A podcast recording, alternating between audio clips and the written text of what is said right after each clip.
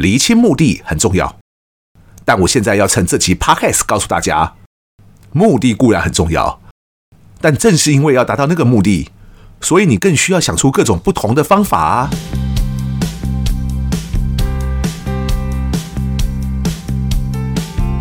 一谈就赢，Do it right thing。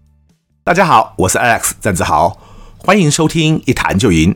我们希望透过这个 Podcast 频道，让大家对谈判有更多的认识，进而能透过运用谈判解决生活中的大小问题。上一集与大家提到了美国面对古巴飞弹危机时，可能可以思考的七种不同选项。那其实也不见得只有那七种嘛，大家也可以试图想出第八种或第九种选项啊。但在《惊爆十三天》那部片子中呢，他们其实也只探讨了其中三种，也就是空袭、大举入侵古巴和透过外交途径来斡旋这三种。当然，我也了解片长就是那么有限，他们也不可能真的探讨那么多种不同选项。不过，大家应该也可以从片中看得出来，万一只有一个或是两个选项，显然就很容易产生误判了。那为什么要花了超过一集来讨论那么多不同选项呢？因为假如大家听过所谓谈判的七个重要元素，选项 options 就是其中之一。而我们在实务谈判时，发现许多人对于选项这件事情既不够清楚，有时甚至也不够重视，往往以为自己在谈判时只会有一个选项，那就是自己的谈判目的。而假如与自己的谈判目的不同的其他选择，一律都是七元素中的替代方案 （alternatives）。这种状况往往让我觉得很讶异，因为包括我自己上课时都会不断提醒大家，厘清目的很重要。但我现在要趁这期 Podcast 告诉大家，目的固然很重要，但正是因为要达到那个目的，所以你更需要想出各种不同的方法啊。当你在谈判时，假如什么其他的选项都想不出来，那岂不是和去直接向对方说“给我我要的东西，不然就拉倒”，没什么两样吗？我们在前两集，也就是我们欢庆 Podcast 第五十集那一集，也跟大家提到，我挂名推荐的哈佛商学院的双赢谈判课那本书，也有提到古巴危机。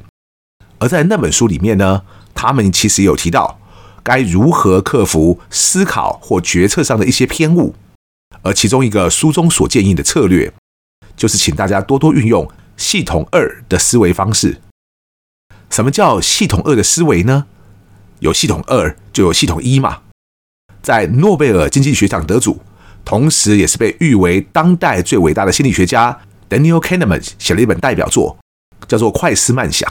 虽然这本书中文版的翻译一直有许多人诟病。但原文版就真的是本好书了。这本书其实就大量的提到了系统一和系统二的思维。简单说，系统一就是一种直觉式的思考，系统二则是一种逻辑式的思考。人类多数时间呢，都比较常用系统一的思考。为什么呢？因为这种偏直觉就能决定的方式比较快嘛，也比较不费力嘛。所以有些人就会想说。想那么复杂干嘛呢？就凭着感觉走就好，Follow your heart。听起来好像很不错啊。但假如你现在面临的是一个不能出错的决定，你假如出错了，起码几百万人甚至几千万人会丧命，就像甘乃迪他们当年面对的古巴飞弹危机一样，你会希望他们只凭自己的直觉就决定吗？相对来说，系统二的思维当然比较慢，也比较费力。但当我们遇到比较复杂的问题时，其实我们就更需要用一套理性而用逻辑的方法去思考，才更可能会得出一个比较好的决定。理论上来说呢，也比较不会犯下重大的错误。由于谈判通常就是为了解决一个比较复杂的问题，当然我们就会期待大家多运用系统二的思维。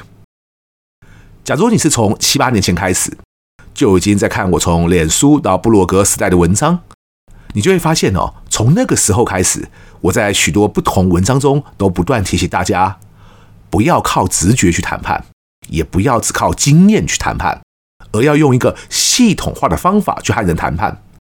其实就是这个意思。我周遭有很多人呐，甚至我遇过很多谈判的对象，你说他们真的就什么都不会想吗？又或者是他们比较笨，所以谈判才谈得那么差？其实都不是啊。与其说他们笨，不如说他们习惯太差，所以他们在谈判的时候都只相信他们自己当下的直觉，或者太过相信他们过往的经验。例如，有人就会说：“我前两次买房子的时候就是这样，所以这次买房子呢，卖方想的一定也跟之前一样。”其实这是什么道理呢？就好像你之前买的两栋房子，难不成各方面也都跟这间房子一模一样吗？假如连房子这个标的物都不一样，你怎么会期望你面对的人，他所抱持的态度或者他所做的决定，都会和之前的另一个人一模一样呢？就算是同一个人好了，时机不相同，他所做的决定也可能会不一样啊。所以，万一你用经验法则累积出一套，用来检验接下来这个步骤该不该做的方法，我觉得那是好的。但万一你只靠你过往的经验就做出一个直觉性的判断的话，我就会劝你还是不要这样做。我自己在年轻时就有一个例子，当时我在一家知名的跨国公司上班，但是我那个时候的职位呢还没有那么大。那个时候呢，我们遇到一个蛮困难解决的问题，于是我就和我上面那个业务处长。开始用我们各自不同的方法去推演，在几个不同的选项之中，哪一个会是风险最小，但是是效益最大的方案？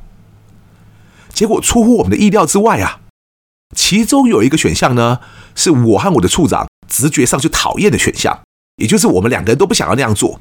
可是就和上一集的七个选项一样，我跟大家说，不要一开始就因为自己觉得不可能或者不喜欢，就直接排除了嘛。其实我自己一直以来也是这样做的，所以我们当时呢才会把所有选项都留下来。没有想到啊，我们用方法去推估计算之后，居然是那个我们原本不喜欢的选项最好。我们之所以讶异啊，是因为我和我的处长两个人用的方法是不同的，而我们各自在白板上推算，结果居然同时得到了一样的答案，也就是我们直觉上不喜欢的那个方案。大家知道我们后来做了什么吗？我和我那位啊，也是历经好几家不同知名企业的处长，我们都知道好几种不同的决策方法，于是我们又都换了另外一种方法来开始演算，结果答案居然还是一样的。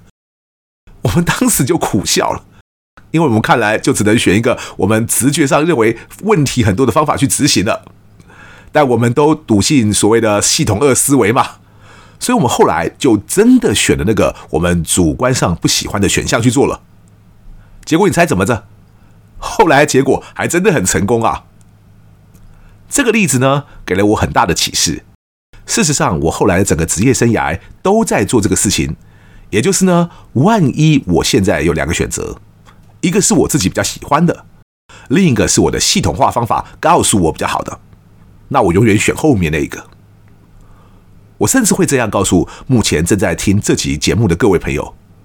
我在当讲师之前呢，总共在五家不同的公司服务过，而那五家公司呢，还正好都是五家不同的产业，所以看起来呢，我在前一家公司所累积的经验、产业知识，甚至人脉，都无法直接引用了嘛。很多人呢，当时都在等着看我笑话，但我后来都做得很成功哦。你问我为什么？其实是因为那些用来决策的方法或者判断的标准。不会因为产业的差异而产生那么大的不同，但假如我只凭我过往的经验做事，或者只凭我的直觉做事，我还有可能做得那么成功吗？我想就应该不会了哦。大家听到像我这样的叙述，你可能会以为我本身可能就是个既逻辑又理性的人，或者我的人格特质就是这么理性，对不对？但其实啊，我还真的遇过许多一板一眼、理性到几乎没有什么人性的人。但我每次都要很忍耐的才能跟他们相处。为什么我说是忍耐呢？因为即使我知道他们是对的，但我自己其实不是这样的人呢。甚至不瞒大家说哦，我有没有做过用系统一思维做的决定，也就是那种很直觉的决定呢？当然有啊，而且还是人生大事呢。我当年第一次遇到我太太的时候，我连他是谁都还不知道，但我第一眼就觉得。他会是我这辈子最好的人生伴侣，于是我后来就想办法去认识他。到现在呢，已经三十几年了，我一直都觉得那是我这辈子做过最好的决定。所以我想跟大家说的是，系统二的理性思考真的很重要，而那是一种经过训练就会学得会的东西，而且甚至是一种你可以学得很好的东西。和你本人是偏理性还是偏感性啊之类的人格特质不会有太大的影响，你也不会因为多用了一点系统二的思维呢，你就会突然转性，改变了自己原本的人格特质。所以大家不用太担心哦，你还是你，只是你可以在关键的时候做出更好的决定而已。甚至我可以跟大家说，为什么我喜欢谈判呢？因为许多所谓的方法论啊，多半都是一些硬邦邦的方法，好像都假定对手是全然理性的一样，而且他们也永远都会做出最理性的决定。但其实，在现实生活中呢，只要是人，就常常犯错啊，也常常不够理性啊。而谈判的系统化方法，就好像我们现在在一谈就赢教的一样，会把所谓的人性考虑进去。而不只是好像 x 加 y 除以 z 等于 k 之类的公式一样，因为那种太过公式性的东西呢，反而就比较会和现实脱节了。就好像有很多探讨古巴飞弹危机的文章中，我经常会看到很多人引用 game tree，也就是竞赛树，或者可以翻译成博弈树的方式，来去推演美苏双方可能的行动和反应。那种方法呢，有它的好处。例如 game tree 的很多节点，就是树枝延伸交汇那些地方哦，其实当然可以让我们去思考很多不同的结果和组合。但我要强调的是，game tree 其实源自于赛局理论，而我当然也知道赛局理论也有很多不同的发展和不同的形式。但其实，假如以哈佛的谈判来说呢，起码那种比较基本的赛局理论，对他们来说并不是一个最好的解法，因为比较基本的赛局理论。假设就是每个人都会做出理性的判断嘛，然后每个人也会选择这个最适解。但其实，在现实生活中，能够一直都做出理性判断的人有多少？也就是说，假定你认为每个人多数时候都是理性的，而且他们随时都会有足够的资讯、足够的时间去判断，还有足够冷静的头脑去做出那个最适合的决定。假如你真的这么认为的话，可能就会被现实世界中对手的反应吓一跳哦。但是呢，要锻炼自己系统二的思维，或者更简单点说，让自己凡事都多想一想，其实是一个很值得培养的习惯。就有人问过我，假如我原本不是这种个性的人，但后来显然运用这种理性逻辑的思维运用得很成功，那我到底是怎么样养成这种习惯的？我记得第一次有人这样问我的时候啊。我还不知道该怎么回答，因为我不是从别人那边照着一二三四的步骤学来的。但我现在是个老师嘛，所以有学员问，我就一定要想办法回答啊。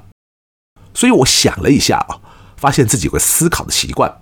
我后来把它叫三乘三，因为之后呢有太多人来问这个问题了，我甚至把这个三乘三加进一谈就赢的课程里。